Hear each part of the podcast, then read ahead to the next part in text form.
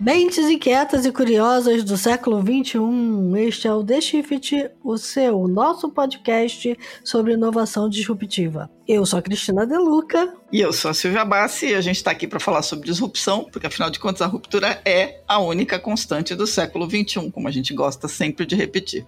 Agora diga lá, qual o assunto de hoje? O assunto de hoje é a é e-commerce, mas mais do que isso, é a democratização do e-commerce e uma ampliação gigantesca que a gente viu começar, né? Antes da pandemia, se acentuar profundamente durante a pandemia e fez nascer grandes empresas, fez acelerar grandes empresas. Quando a gente fala de cenário de, de distanciamento social, de baixo contato, é, de afastamento, a gente está falando é, essencialmente de que negócios grandes, pequenos ou no nascedouro é, precisam ter o seu encontro digital com seus consumidores, precisam estar presentes na internet vendendo.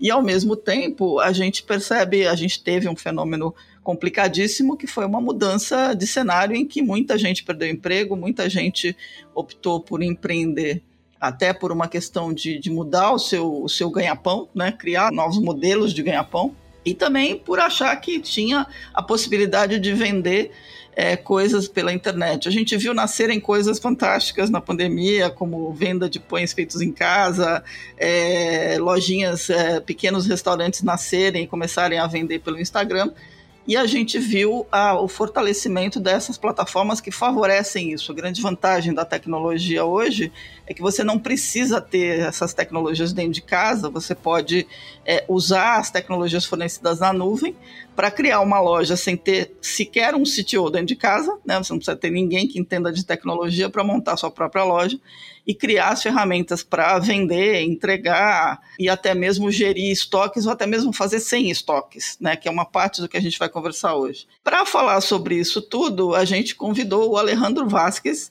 que é cofundador e CCO da Nuvem Shop. A Nuvem Shop é uma startup que nasceu em 2011 e que recebeu uh, agora recentemente mais um aporte de 90 milhões de dólares, somando 130 milhões de dólares até agora, acaba de completar 10 anos de vida e que é considerada hoje a maior plataforma né, de, de acesso a e-commerce da América Latina. São 80 mil lojas, 80 mil clientes, é, cresceu estratosfericamente durante 2020 está se configurando para ser o próximo unicórnio aí do mercado, embora os seus fundadores não tenham tanta pressa nisso, tenham mais pressa em consolidar a empresa.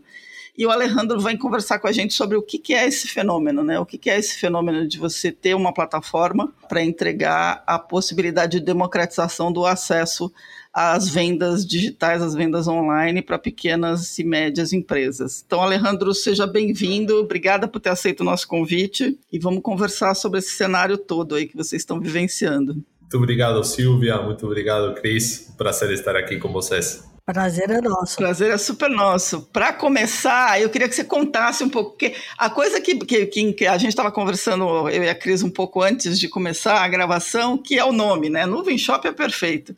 E aí, como é que nasceu essa ideia toda? Você começou a contar para a gente que nasceu lá de amigos da, da, do, da faculdade, mas eu queria que você contasse um pouco como é que começou essa ideia e como é que ela avançou, evoluiu até aqui. Bom, é, começou realmente quando estávamos ainda na faculdade.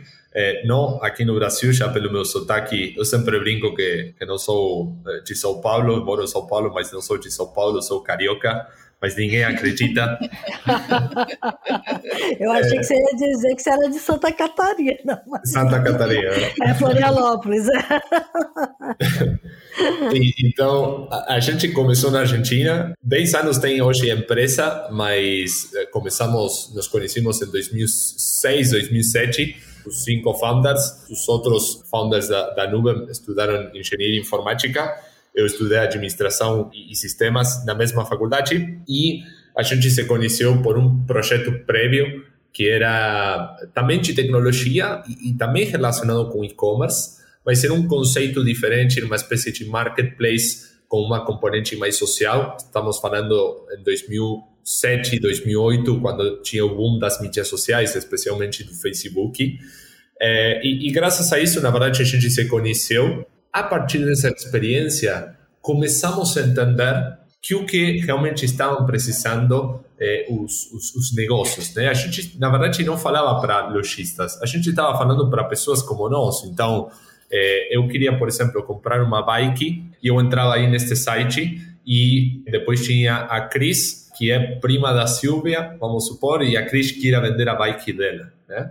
E uhum. eh, a Silvia é amiga minha. Então, a gente conseguia fazer uma transação de uma maneira mais segura, com uma componente social aí, né? Mas, enfim, a ideia não, não funcionou, a execução também não, não foi a melhor, estamos todos ainda na faculdade. Mas por que estou contando esta história? Porque apareceram pessoas como a Cris, que na verdade não queria vender produtos que ela tinha na casa. Ela era uma empreendedora que queria ter uma vitrine online. Na época, muitos falavam de vitrine online, nem falavam de loja virtual. Uhum. Mas que não tinha, utilizavam esta, isto que a gente tinha montado, porque era muito difícil para essas, essas pessoas terem uma loja virtual. Era muito caro, era muito complexo, precisavam às vezes de desenvolvedores, de web designers, não tinham autonomia, cada mudança que queriam fazer de cadastrar um produto, mudar o layout da loja, era mais dinheiro. Então, era praticamente impossível para qualquer empreendedor ter um e-commerce. E aí foi que a gente entendeu, estas pessoas que nos falavam isso, falaram, olha, eu não sei o que vocês estão fazendo, mas eu quero ter minha vitrine e vender meus produtos. E aí foi que a gente fez o, que se chama o pivote, né? mudamos o nosso modelo de negócios e aí começamos a entender que este modelo SaaS, o que se chama aqui, o que você falava, Silvia, é ter um, um, um serviço na nuvem que você paga uma mensalidade muito baixa e consegue ter tecnologia eh, como os grandes varejistas, os grandes e-commerces, que há 10 anos atrás ninguém tinha isso. Hoje a gente fala de SaaS e todo mundo conhece, né? Porque a gente paga Netflix, pagamos Spotify, tem um monte de serviços hoje nesse modelo de assinatura. Então, a gente começou na época a criar o que hoje é no Web Shop, e criar esta plataforma para que os lojistas possam criar uma loja virtual sem precisar de conhecimentos técnicos e ter realmente um e-commerce como os grandes varejistas, né? Que, que o pequeno varejista possa também ter um e-commerce. E o que aconteceu ao longo destes 10 anos é que começamos com empreendedores e hoje a gente trabalha com PMS, até grandes marcas também. De fato, Silvia, era interessante te, te ouvir eh, quando você contava, né? tudo que uhum. a gente viu na pandemia. Vimos muitos novos empreendedores indo online, mas também teve muitos negócios do mundo físico que estavam fechados em pensar no online. Eu tenho a, a, a, experiência da, eu sempre conto a experiência da minha sogra. A minha sogra, ela, ela tem um negócio na Argentina, tem um negócio é, assim de venda de vinhos, é, queijos, bastante boutique e ela nunca foi super é, aberta com o mundo da tecnologia. E eu sempre falava no web shop, mas não tinha como. E na pandemia ela começou. E foi espetacular. Ela conseguiu complementar as vendas que perdeu na loja física por causa da pandemia e hoje ainda o e-commerce dela continua e vende muito bem. E vende para lugares que antes não vendia, porque é um negócio de bairro, agora está vendendo para bairros que nunca teria vendido com a loja física, né? Então, teve muito disso também. No final das contas, tô, começamos pela história, mas o que a gente entendeu é que o que a gente está construindo tem um impacto de ajudar literalmente a qualquer negócio do mundo de varejo no Brasil e na América Latina. Né? E isso é um pouco do, do que nos motiva como propósito de, de companhia. E interessante que vocês também agregaram outros serviços, né? É, não é simplesmente uma vitrine, tem tudo ali que o comerciante precisa, né? O que a empresa precisa. Exato, exato, Cris. Assim, a gente fala o arroz com feijão são quatro coisas. É subir os produtos, né, cadastrar os produtos e nem precisam ser todos os principais da loja, os tá. principais do negócio, configurar os meios de pagamento e os meios de envio, né? Como agora um lojista pode oferecer parcelamentos sem juros, pode oferecer descontos, pode oferecer pagamento com cartão ou com boleto, com Pix. Tudo isso está na mão de qualquer lojista hoje. E do lado de envios também. Não é só enviar pelos correios. Agora o lojista consegue enviar através o que se chama o last mile, né? a última milha. Pode entregar com uma log, por exemplo, pode entregar com transportadora se o produto for maior. Então, você hoje tem um leque de opções sem precisar de pensar em aspectos técnicos para configurar tudo como é, como a gente sempre fala, né? Quem tem iPhone ou Android tem um App Store, né? Uma loja de aplicativos. Então, Isso. você tem o arroz com feijão, você já tem no celular, né? Se você quiser ligar alguém, você já tem. Se quiser mandar um e-mail, geralmente também tem. Agora, depois tem aplicativos que são são úteis para mim, né? Então eu vou baixar X aplicativo que funciona para mim em particular, outros a maioria vamos ter, né, como WhatsApp. Então, a gente criou como este esta loja de aplicativos pensando nos lojistas para que tenham a autonomia e a flexibilidade que cada negócio precisa, né? E que tem muito a ver com o que você falava, Cris. Então, hoje a Nuvem Shop não é só a parte de nem falei do arroz com feijão, né? falava dos produtos, meios de pagamento, meios de envio e o layout, senão que tem a ver com toda a gestão de catálogo, com toda a gestão dos pedidos, seja na nuvem ou, ou em outros canais de venda, porque a, Nuvem Shop, o nosso carro-chefe é a loja virtual, mas a gente criou este conceito de uma plataforma, todos os canais de venda, online e offline, ou seja, quem vende marketplace num Mercado Libre, Magalu, etc., que possa conectar isso com a nuvem, quem vende em, em, loja física que consiga conectar a loja física com a nuvem. Então, tem um estoque centralizado, os pedidos centralizados, né? E aqui não tem uma resposta única. Realmente, cada negócio tem sua particularidade, então a gente precisa ter essa, essa autonomia para cada negócio. Super interessante. Eu, eu, gostei do início da, da sua conversa aqui, falando do início da empresa, porque uma das coisas que eu estava conversando com a Silvia antes da gente começar a gravar também, é que me chamou a atenção, e é um movimento que a gente tem visto crescer ultimamente, que é a venda pela rede social. Então, que você pegou o social commerce desde o início, né? Você tentou o modelo, não deu certo, mas você está indo lá e é por onde as pessoas hoje estão querendo vender mais, né? É, e, o que a gente vê por trás disso? As mídias sociais vão mudando. Antes de iniciar a nuvem, Facebook era o boom. E hoje ainda Facebook é super relevante, mas hoje tem Instagram, que é extremamente relevante. Tem uma rede social muito mais privada, ainda mais relevante, né? O WhatsApp, tem TikTok agora nascendo com, com mais força. E nenhuma dessas possivelmente seja a principal daqui a 5, 10 anos. Será outra. Então, o médio vai mudando e o que a gente enxerga é, são duas coisas. Primeiro, do nosso lado de Nuvem Shop, é como a gente garante estar conectado sempre onde estejam os consumidores, porque no final das contas isso é importante, é onde estão os consumidores dos nossos clientes. Uhum. E a gente dar uma experiência muito boa para esse consumidor e para o nosso é, para o lojista. É isso por um lado.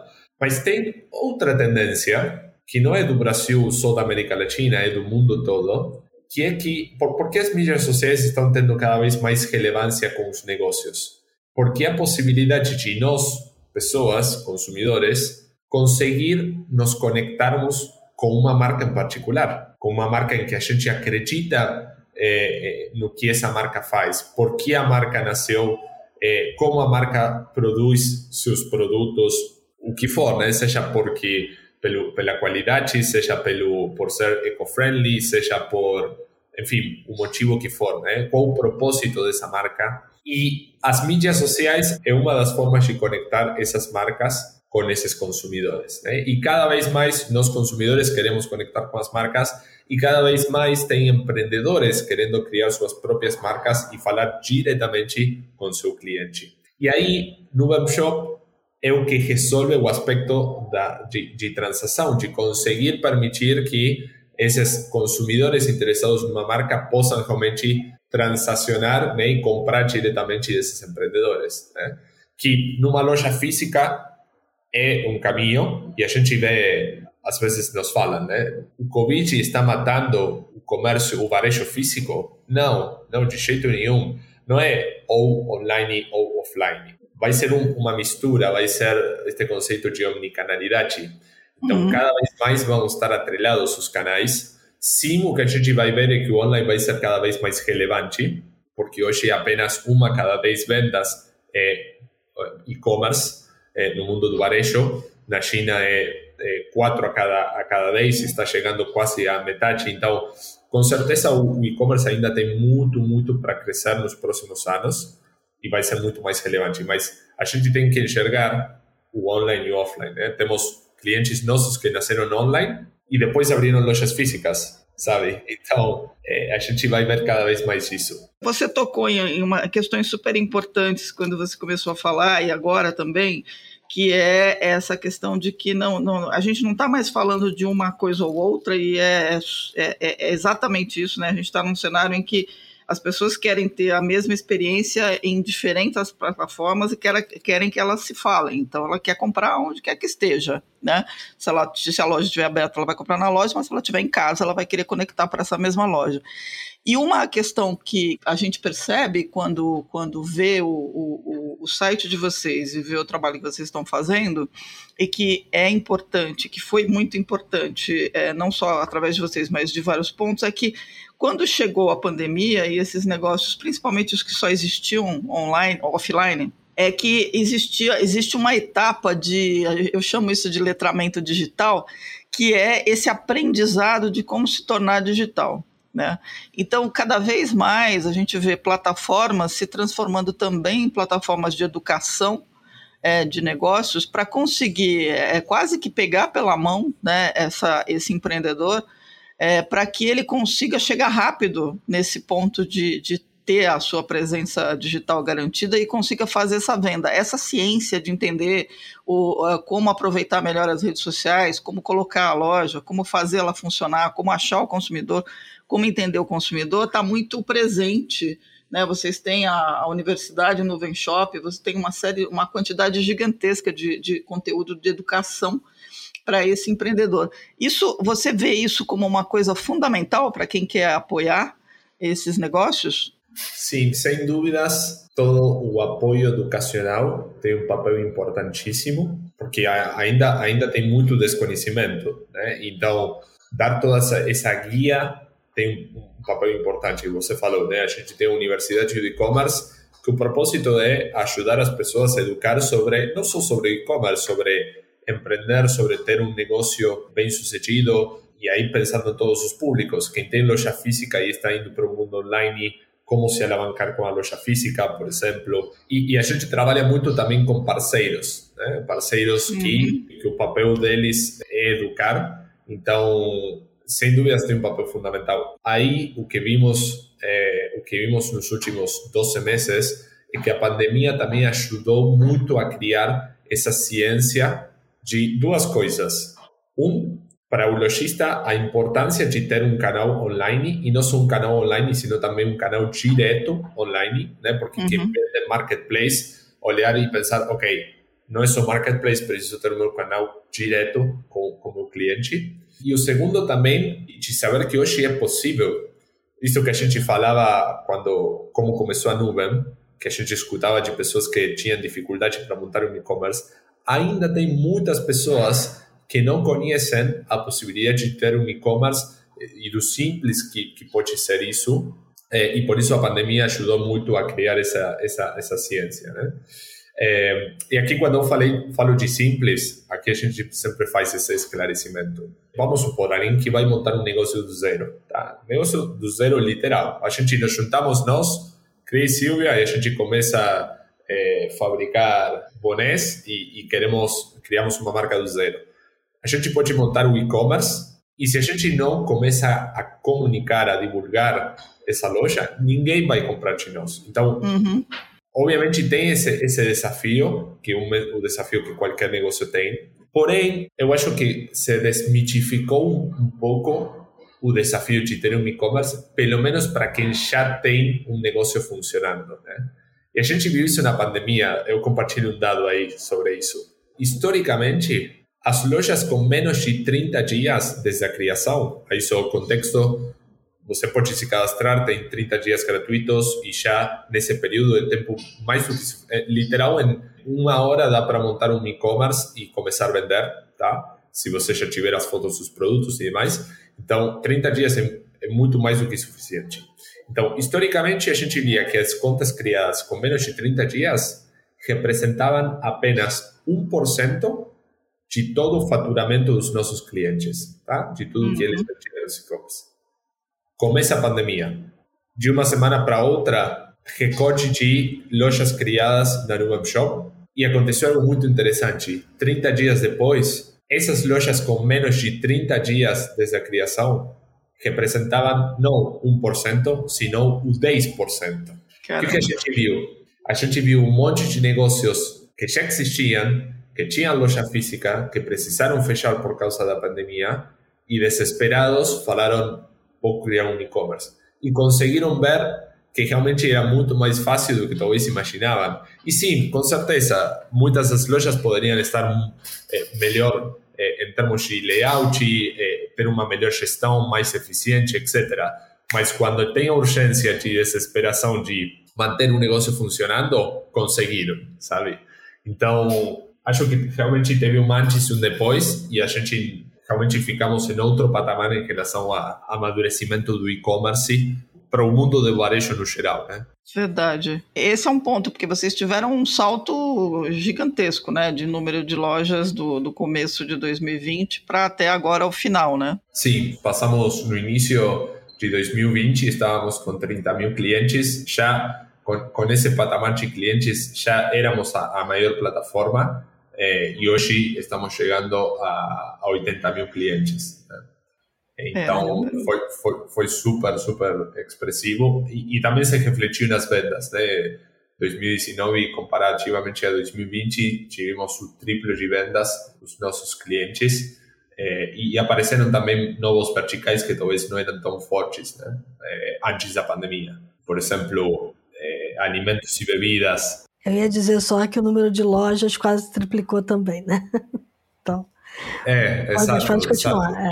E teve novos verticais aí que apareceram como alimentos e bebidas, que não é dos principais. É interessante ver o que aconteceu, né? Os restaurantes, por exemplo. Os restaurantes uhum. também têm seus marketplaces, né? Só que não são necessariamente Mercado Livre, Amazon e Magalu. São é, um Rappi, Uber Eats e iFood da vida. São marketplaces, no final das contas. Então, os restaurantes dependem hoje muito é, ainda mais no, no, no, contexto, agora voltamos com fase vermelha aqui em São Paulo, precisam desses, desses aplicativos, desses marketplaces. Agora, embora precisam, é interessante ver como também estão procurando ter um contato direto com seu cliente.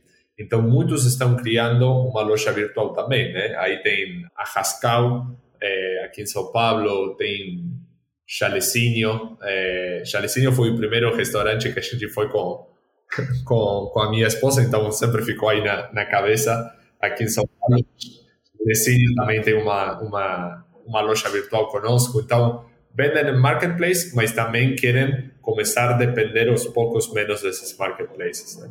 Muito bom. Entendi. Você falou em, em direct consumer, né, que é uma coisa super importante que cresceu muito, né, porque e você falou também sobre essa relação muito mais próxima entre a loja e seus clientes. Você mencionou o caso da sua sogra, eu fiquei pensando, essa questão é importante esse, esse exemplo que você deu, porque muitos negócios de bairro é, de uma hora para outra precisavam ter um jeito de continuar em contato com seus clientes e, e expandir, né, porque não, não podiam abrir. É, o direct to consumer é uma tendência que, que para vocês é, é, crescente e está consolidada na direção desse crescimento daqui para frente? Sim, sem, dúvidas. E aí te compartilho alguns, alguns dados. É, hoje, a maior fatia do e-commerce ainda é, é, através de marketplaces, né? ou seja, as vendas do Mercado Livre, da Amazon, Magalu, uhum. etc é, representa a maior parte do, das vendas de e-commerce. Porém, direct to consumer vem ganhando força, ou seja, direct to consumer é os, os lojistas vendendo diretamente na sua loja virtual, é uma tendência que vem ganhando força e só vai ganhar mais força, esta parte é importante e não é tão óbvia, só vai ganhar mais força se existir um web shop que permita que esse lojista seja competitivo. O que eu quero dizer com isto? O que quero dizer com ser competitivo? Aqui vou fazer uma pergunta até para vocês, Silvia e, e, e Cris. Uhum.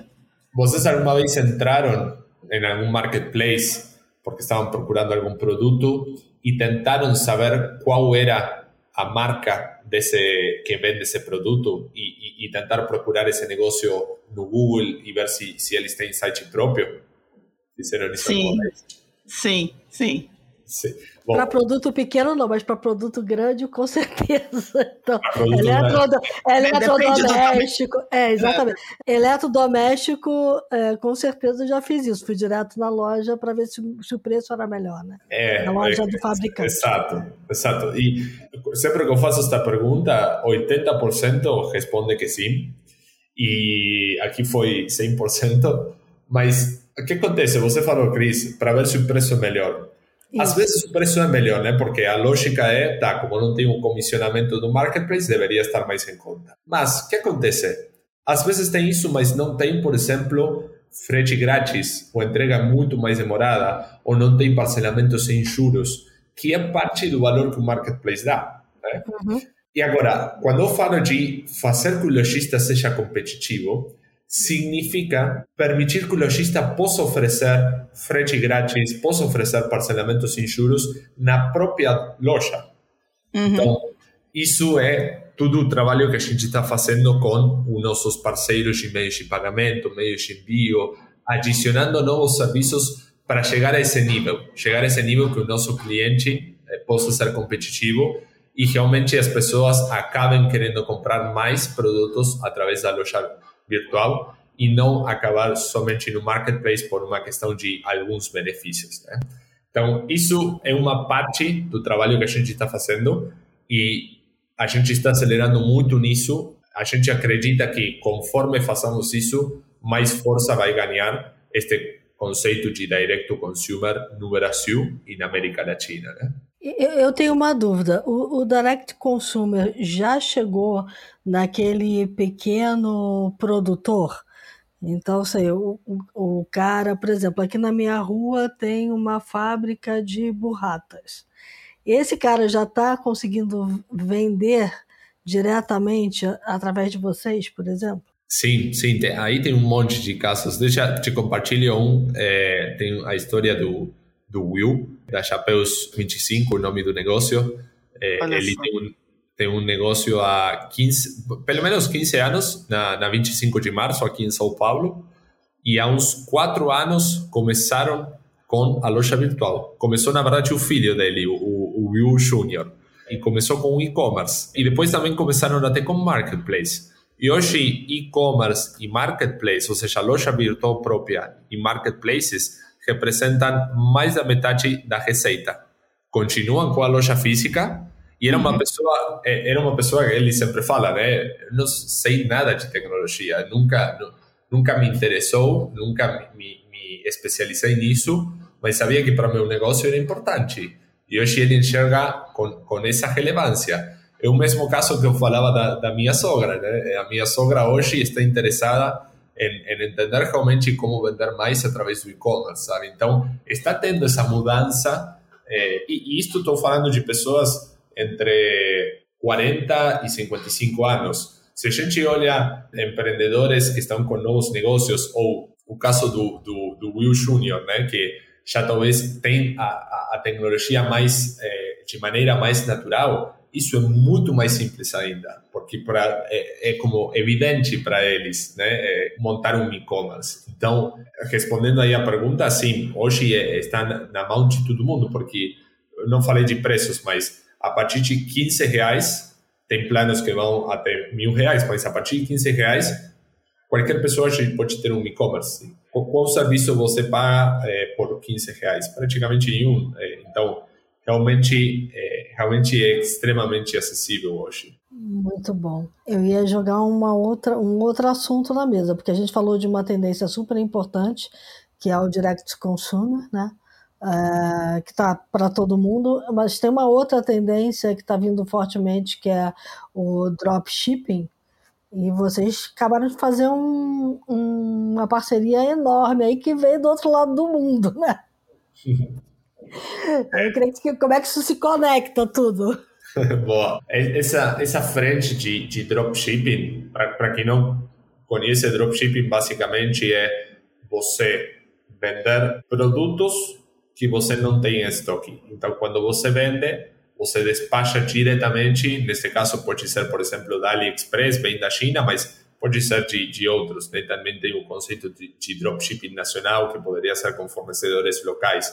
Mas, enfim, basicamente você não tem que comprar o produto para depois vender. Né? Isso, para muitos, é um excelente jeito para começar, é, porque o investimento acaba sendo menor até, permite validar a sua ideia, né? permite ver, ok, se realmente consigo. Qual, qual o valor de quem faz o dropshipping? É criar uma marca, né? Então você, uhum. você consegue criar uma audiência que tem fit com o que você quer oferecer, então o seu valor principal está na marca. Então, talvez você comece vendendo produtos neste conceito de dropshipping, mas depois você talvez acaba produzindo seus próprios produtos, né? Tem muitos clientes que têm feito isso.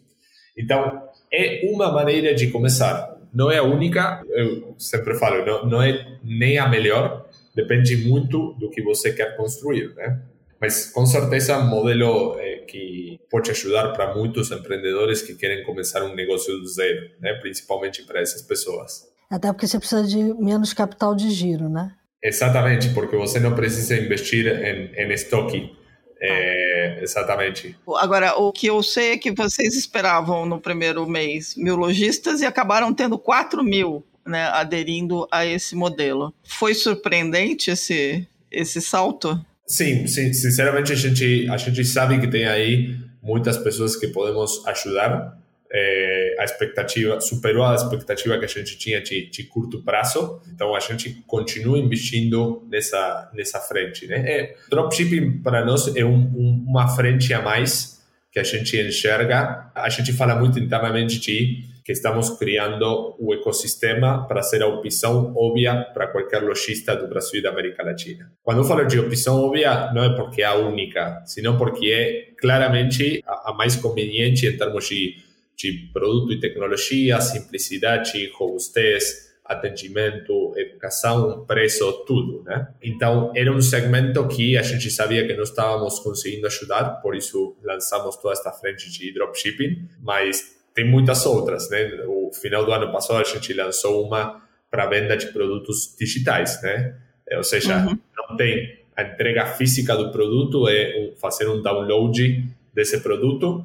Então, como a gente trabalhou para melhorar a experiência de compra é, do consumidor e a gestão para o lojista desse tipo de produto.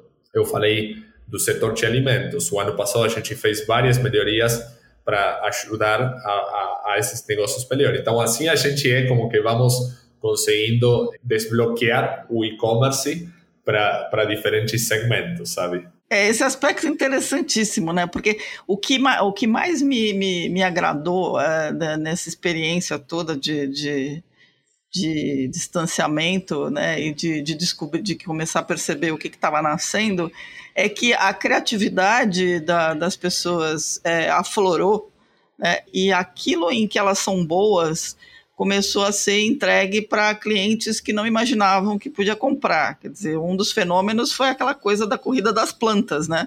É, de repente, todo mundo que estava fechado em casa começou a comprar planta e começou a nascer um monte de loja de planta, que não só é, montava o vaso, como entregava a planta, como explicava como a planta funcionava. É, se acabou de mencionar agora a questão da venda de produtos digitais, que é extremamente interessante, porque eu estava aqui pensando é, num, num, caso específico aqui é, de uma pessoa próxima a mim que faz, que faz uns designs, faz uns, uns, uns quadros super bacanas e que poderia estar tá fazendo isso através de uma loja digital. É, você viu o nascimento desse tipo de lojas? Você citou Chapéu, que é uma coisa que já existia, que foi uma transição, mas você acabou de citar coisas novas. É, o que, o que mais aflorou nesse período? Boa, nossa, Silvia, o ano passado era olhar todos os dias é, negócios novos que a gente nem podia imaginar e muitas para muitas dessas lojas perguntávamos, né, entender um pouco da história, e realmente tem umas histórias incríveis. E se tem uma coisa que a gente aprendeu o ano passado, é a capacidade de, eu sei que está meio clichê nesse termo, mas realmente de nos reinventarmos e ver como as pessoas nos adaptamos, né? E, e realmente nos inspiraram muitos muitos clientes. Tem um, uma uma empreendedora é da Argentina, é, Romina, ela trabalhava na pior indústria na época de pandemia. Trabalhava com turismo. Ela ficou desempregada e o pai dela é carpinteiro e ela começou a mexer com madeira, mas a madeira que sobrava dos trabalhos que o pai fazia, né? Imagina, porque realmente não tinha para comprar é, insumos. Uhum. É, e começou a desenhar é, aparelhos para escritório, né? Então, para apoiar o computador, para colocar o celular na mesa, enfim, diferentes assim aparelhos assim para o escritório e feitos com madeira, com essa madeira, e ela montou um e-commerce e começou a vender eh, esses produtos. E ela criou uma marca e até hoje ela se dedica 100% a, a esse negócio. Né? Então. Sensacional. Foi, foi, é, esse caso, esse, esse é um dos casos. Tem outro que foi um pouco diferente. Na verdade, tem um vídeo que virou muito viral é, no WhatsApp de Chocoponto, uma empresa de chocolates que estava tinha toda a mercadoria para eh, Páscoa do ano passado. Tá. Aparece um vídeo, as pessoas, as, os próprios eh, funcionários, eh, alguns dos donos, chorando no vídeo, falando, pedindo por favor para ajudar eles, porque estavam com toda essa mercadoria lá e não sabiam como iriam fazer. E eles, a gente quando viu o vídeo falamos, vamos ajudar eles, vamos falar como pode montar um e-commerce. Quando a gente foi falar, vimos que eles já tinham uma loja com a, com a gente e eles conseguiram vender eh, tudo tudo que eles tinham na, na época, né? Então, realmente, assim, tem um monte um monte de, de casos super super interessantes, né? Eh, outro outro caso que de loja física aqui tinha quatro lojas físicas eh, de venda de produtos de decoração. Uhum. Eh, uma dessas lojas acabou virando o centro de distribuição para o e-commerce, que na época era bem pequenininho e agora virou ainda mais relevante que uma das, das lojas físicas. Sensacional. É, tem um monte de histórias, tem um monte realmente. É, eu imagino, porque é, é, eu descobri coisas é, fantásticas e, e eu descobri uma coisa que é muito interessante, que a relação se torna muito pessoal entre o cliente e o lojista. É, eu tive um caso assim, eu comprei um produto no final do ano de uma loja de, de, de objetos de decoração, que era para dar de presente, e por algum motivo eles tiveram um atraso na produção, e a relação que eu tive de atendimento com o consumidor, que ficou quase de amigo, foi impressionante, porque não é só você descobrir que as pessoas são criativas e que conseguem te entregar uma coisa que você não imaginou que pudesse existir, mas é também essa relação muito empática né, entre, entre a loja e o cliente. É uma, é, uma, é uma proximidade que a gente não imaginava que fosse acontecer normalmente, né, do, do, por, por conta do distanciamento ser, ser, ser tão grande. E ela acontece, isso é que eu acho o aspecto mais interessante desse, desse processo. É, é concordo. E, e para mim é parte do diferencial de quando o que a gente falava, né, de conseguir falar diretamente com a marca, é, é um dos das formas também de se diferenciar, né, por esse atendimento. É, tem nos restaurantes, né, quantos restaurantes e até muitos chefes falam disso de, olha, às vezes é mais importante o atendimento no restaurante do que a qualidade da comida, né? Podemos, discu podemos, discutir isso cada um se, se, se faz sentido ou não para cada um de nós, mas é, o atendimento no restaurante é super crítico, no e-commerce também é, né? Além do produto. É. E tudo isso que vocês estão falando está me fazendo lembrar, Silvio, uma conversa que a gente teve uh, antes do podcast, é, que foi justamente essa questão de como foi importante durante a pandemia dar vazão para que as pessoas se reinventassem, porque o caso que ele contou é, da menina que trabalhava com turismo e começou a fazer trabalho com madeira é uma reinvenção perfeita, né? Assim, é, muita gente teve que procurar uma nova forma de renda e, e aí a internet é, foi um achado para isso, né? É, eu, eu, acho que tem, tem, esse aspecto e tem esse aspecto de que uh, as pessoas conseguem descobrir que aquilo que elas gostavam como hobby pode se transformar em um negócio. Também. É, é, é o caso da madeira é, é, é, típico, né? Porque o pai tinha a, a, oficina de madeira e de repente a filha provavelmente devia fazer isso por, como hobby e acabou transformando isso num negócio. E, esse é um aspecto muito bacana porque as pessoas têm o que entregar, né? As pessoas têm são criativas, elas são inventivas. A questão é como é que você põe isso na frente de um potencial consumidor e a gente percebeu que o, o consumidor existe, né? As pessoas não deixaram de comprar. É, a gente viu pelos Sabe. números de vocês. Mas muito bacana. E aí, é, América Latina, nós estamos chegando já no, no, no tempo de terminar aqui, mas é, eu queria que você contasse um pouquinho. Vocês hoje estão é, Brasil, Argentina e Chile, é isso? Ah, Brasil, Argentina e México são os México. nossos, onde o nosso foco principal. É, Brasil, na verdade, o maior foco, mas Argentina e México também. E também temos presença no, no Chile, Colômbia e Peru, só que com uhum. menor foco hoje. Mas, como mencionava, né, o nosso propósito de potencializar histórias de sucesso, essas histórias desses empreendedores, dessas PMEs que a gente falava, tem essa ambição de América Latina. E ainda estamos apenas no começo, né? Porque o começo, o, e-commerce ainda está no começo, como a gente falou, mas também porque a gente vê que temos literalmente milhões de, de empreendedores e PMEs na região e Sim. apenas estamos hoje com 80 mil. Ainda assim, somos a maior plataforma, então isso isso deixa muito claro de que tem muito muito trabalho pela frente e, e, vemos a necessidade de ajudar a todos os negócios da, da América Latina. Né? Eu queria fazer uma última pergunta. Eu cheguei a perguntar para você antes da gente começar a gravar, que é a questão da, do, do mobile né? É, e das vendas através de dispositivos móveis. Imagino que para vocês é muito grande, é, mais ou menos eu já sei é, o que você vai falar, é, mas isso me passou porque eu estava dando uma navegada no site de vocês e vi é, que tem muita gente é, pedindo né, para dizer como é que publica através do mobile, porque o mobile está na mão de todo mundo, às vezes é, o computador não. E esse lojista que está entrando agora no e-commerce, às vezes só tem esse device né, para começar a fazer a venda. Sim, bom ponto, Cris. Primeiro, do lado de nós como consumidores, hoje, é, 9 a cada 10 visitas das lojas virtuais no Brasil são através de celulares e três a cada quatro vendas é, são é, através de celulares. Né? Então, a gente sempre que fala com um cliente, falamos, olha, teste a experiência de compra no celular. Às vezes o computador fica mais fácil para algumas coisas, mas o teu cliente, o teu consumidor está acessando pelo celular, então tem que desenhar os banners, as descrições dos produtos, tudo pensando no celular. Isso por um lado. Depois, você, Cris, falou da gestão.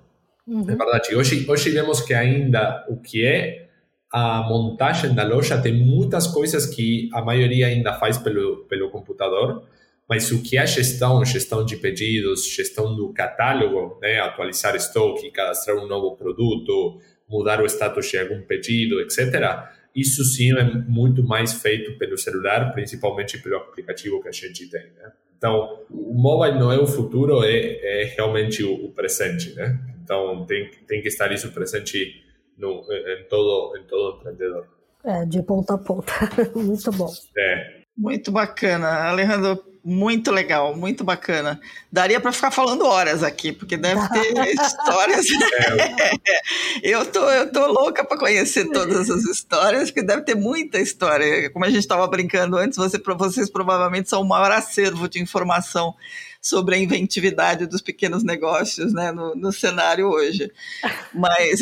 Ele chegou a falar depois do Sebrae, né? Depois do Sebrae. eu, é, eu, eu, acho que agora tá paio duro, viu? Porque. Tá paio duro, é, porque é. as histórias são muito bacanas, são muito mas para, parabéns, muito legal. Bom, estamos no nosso tempo, a gente queria passar para a ideia dos insights. Vamos passar para os insights, então? Vamos.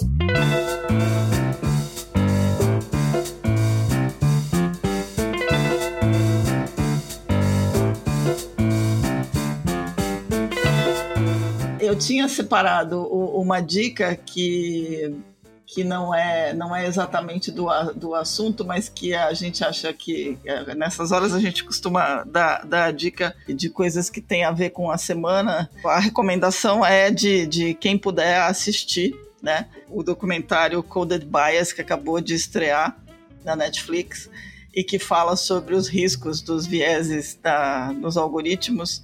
E tem um aspecto interessante que tem um pouco a ver com isso, tudo que a gente falou, que é das pessoas se aproximarem mais para entender mais a tecnologia e conseguir entender como usar direito. O Coded Bias é um, é um documentário que explica como, como os vieses podem fazer, fazer o algoritmo deixar grupos de pessoas ou pessoas em geral de fora, né, ou serem extremamente preconceituosos. Então fica a minha dica fica para assistir o Coded Bias porque é, é um documentário que vale a pena assistir e discutir em grupo. Muito bom. Uma, uma dica, eu gosto sempre de falar de que a gente fala para os nossos clientes, para outros empreendedores, internamente é um dos nossos valores, falamos de pensar em grande, né?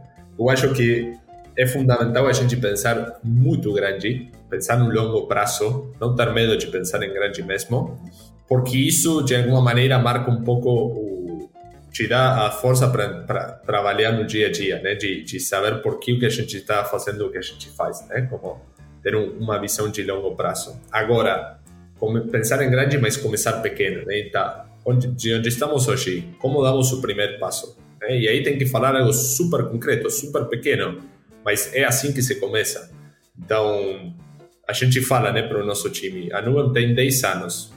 10 anos é muito tempo, eu tenho 32, um terço da minha vida praticamente focado nisto, e ainda assim sinto que estamos apenas iniciando. Então, nada relevante na vida é feito de um dia para outro, requer tempo e, e, e, precisa começar por algum lugar, né? Então, ter esse, esse pensamento grande e começar eh, por algo pequeno. Muito bom. A ver, de livros, eu gosto muito de ler e eu tenho um problema. Cada vez que me perguntam livro favorito, filme favorito, eu não, não tenho favoritos, não consigo falar, mas vou tentar falar dois aqui. Para quem gosta de, de, de histórias de empreendedores, tem um monte legais. Uma que eu adorei é, é o do Phil Knight, que é o fundador da Nike, da Nike, uhum. é, é, muito boa, está escrito por ele mesmo, é espetacular. A quantidade de histórias, a quantidade de momentos que passaram, a gente fala, né, empreender uma montanha russa, os momentos que eles estiveram a ponto de desistir, a ponto de quebrar, e vejam o que é a Nike hoje, né? Então, é muito conectado com o que eu falava antes. Então, super recomendo esse livro. Depois, outro que eu acho que pode ser bem interessante para quem está criando uma cultura na sua empresa, está começando a contratar os primeiros funcionários, eh, está tentando se adaptar com diferentes eh, gera, gerações de pessoas e demais. Um livro muito bom é da Patty McCord, é uma das, foi uma das pessoas fundamentais da, da Netflix. Ela escreveu um livro que se chama Powerful. Não tem um nome em português, desculpem, mas fala de como criar uma cultura de liberdade e responsabilidade. Dicas muito práticas, fala muito da história da Netflix eh, e acho que pode ser bem útil para muitos de, de nós. Muito bom. O livro, o livro do Phil Knight que você está mencionando é o. No Brasil está como a marca da vitória, mas é o Shoe Dog, né? É, é isso, é isso esse aí. mesmo. É, eu vou pegar uma carona e vou emendar um livro aqui. Você lembrou do, do Phil Knight? E tem um livro que estava aqui na, na, minha lista também que chama-se That Will Never Work.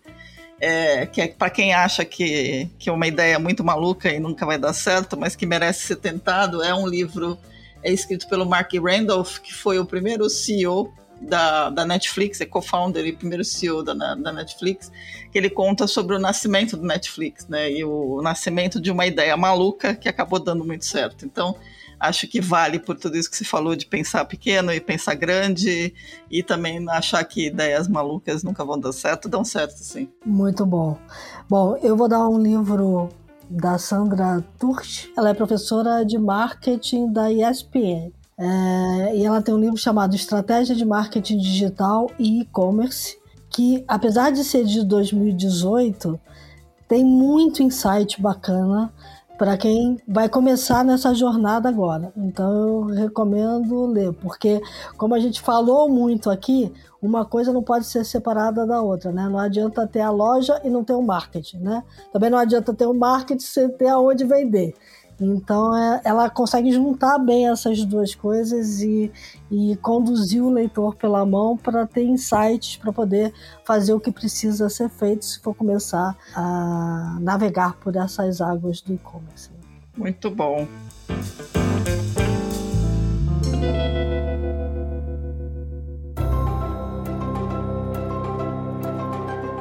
Bom, é isso. Tá cheio de dicas hoje aqui, hein? É, Alejandro, de novo, muito obrigada pelo teu tempo. Foi muito bacana a conversa. Eu acho que da ideia que vocês começaram lá atrás do, do social, né, do impacto social, a pivotada valeu, né? Porque me parece que vocês conseguiram fazer um impacto social fantástico. É, parabéns pelo, pelo projeto, que é muito bacana, e obrigada por ter compartilhado isso tudo aí com a gente. Muito obrigado. Prazer é meu e, bom, é, nos nos falamos na próxima. Oh, pode deixar. Muito legal. Muito, muito bom, bom, então bom. tá ótimo. Gente, a todo mundo que nos acompanhou, é, muito obrigado pela audiência. Dicas, sugestões, críticas, elogios, theshift.b9.com.br. Lembrando, a gente falou aqui o tempo todo que estamos ainda em pandemia, então lembrando de se cuidar bastante, é, máscara, álcool em gel, distanciamento sempre possível, o máximo possível. E até a próxima. Obrigada, pessoal. É isso aí. Enquanto a gente estava conversando aqui, lembre que o mundo lá fora mudou bastante. É isso aí. Até a próxima.